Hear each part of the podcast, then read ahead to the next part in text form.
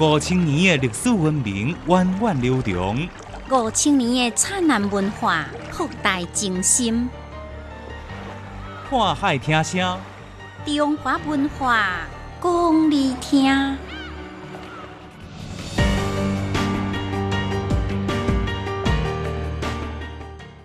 各位听众朋友，大家好，我是谭文。你今麦收听的是看海听声的单元。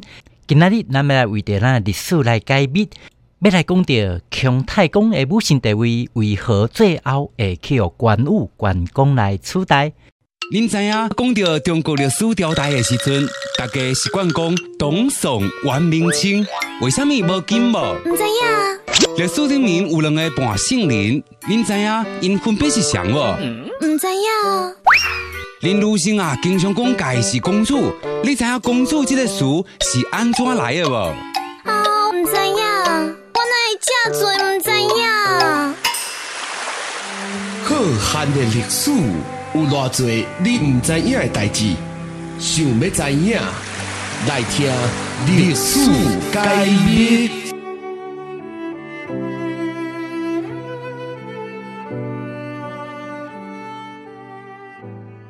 姜太公又叫做姜子牙、陆相、太公望鼎，是一名伫商朝尾周朝初真有名一个军事家、战略家，又阁是一名政治家，嘛是咱民间传说内底神话故事定定看见的角色。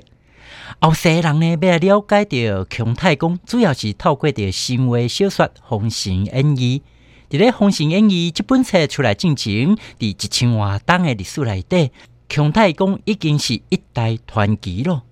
姜太公的母姓地位是无人会当来顶当，但是奇怪的是，自《封神演义》出来了后，姜太公升华的道路虽然又前进了一大步，但是伊的母姓地位却受到了严峻的挑战，而且最后去由关武、关公来取代。这到底是为什么呢？要来解说到这个问题，必须要来了解到姜太公是如何被民间来崇拜，又安怎被神化。民间对着姜太公的崇拜呢，真早就开始了。若是要向前来追溯，便不难发现到先前典籍内底对着姜太公正面形象的塑造。真侪先前典籍内底来记载，姜太公毋定管理着经济厉害，治国嘛真厉害。伊嘛是一名落有虎正的政治家，更是被后人尊称为兵法方面的始祖级的人物。自春秋战国以来，借名姜太公的兵法特别少了。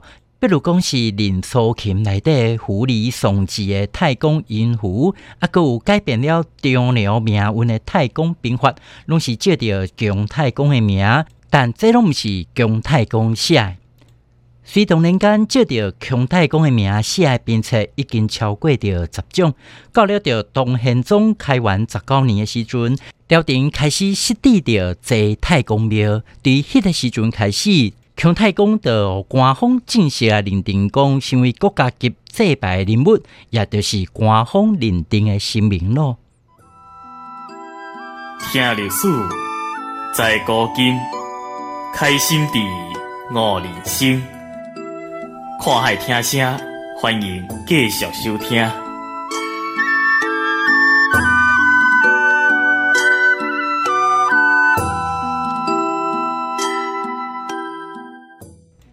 咱继续来为着历史来解密，这个姜太公啥伊母姓地位，最后会去由关羽、关公来取代。早伫咧西汉时期的历史段内底，姜太公已经互描写成为着神仙咯。到了着东汉年间，姜太公进一步被神化。东汉时期，天人感应、五行学说以及着参与思想非常的事件，受这个影响，姜子牙、姜太公这样的历史传奇的人物，马上增加着神话色彩。到了着魏晋南北朝的时期，道教得到进一步的发展，比如讲是西王母、姜子啊等等，拢去有吸收，而且不断的演变。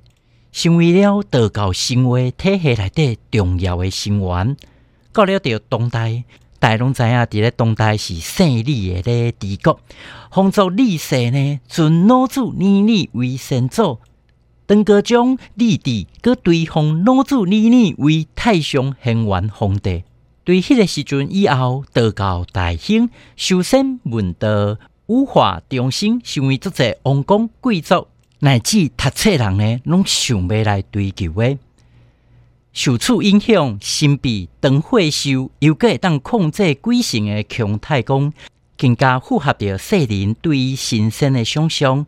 这把伫一定的程度上促使了着姜太公崇拜的二次发展。既然封神演义进一步深化了姜太公神仙的形象，这就说明姜太公的母神地位最后去由关羽、关公来取代，跟封神演义是无关系。所以，动摇着姜太公母性地位的主要原因到底是虾米呢？咱先来休困一下，后一个单元继续来说明着这强太公的母性地位为何最后会去由关羽来取代？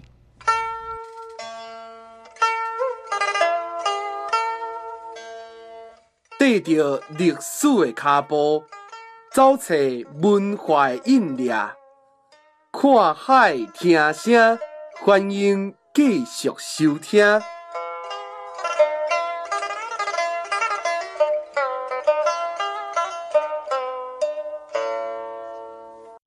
继续来为着咱历史来解密，强太公母性的地位是安那最后会去由关羽来取代？汉唐时期，强太公作为着兵家的始祖，嘛得到统治者的推崇。但是到了着宋朝的时阵，重文轻武成为着基本国策，结果造成了武官行业衰败。在这种情况之下，强太公善于用武的故事，就无适合来宣传咯。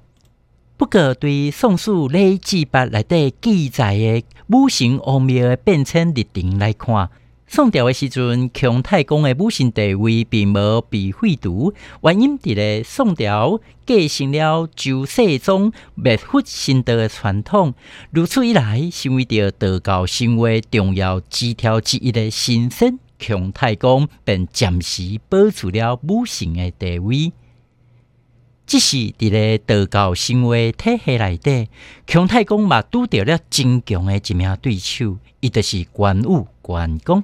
伫咧宋朝人的推波助澜之下，民间毋定传出了关羽做张天师怒斩恶高陵，宋神宗封关羽为武安王的传说故事，嘛出现了主要祭拜关羽的这个关圣庙，得到官方支持的关羽关公，伫咧道教生活内底地位是愈来愈重要，慢慢慢啊威胁着这姜太公的地位。这就是关羽日后呢，取代姜太公母性地位，埋下了伏笔。伫咧元朝尾明朝初，《三国演义》的出现，和关羽忠义的形象深入人心。明清时期，随着关羽的崇拜的发展，官方以及着民间对于着关羽、关公更加认可。明太祖的时阵，姜太公的母姓王庙被废除，代替伊的是汉景将军寿亭侯庙。寿亭侯就是关羽关公。嘛，因为关羽个人的形象拄啊好符合着儒家中医伦理道德思想的宣传需要。明神宗在位的时阵，关羽又被加封为三界伏魔大帝，成为万靖天尊关圣帝君。以后，这关圣庙也被升级为武庙，就这样，关羽、关公就取代了姜太公，成为了新任的这个武圣，而且延续高大。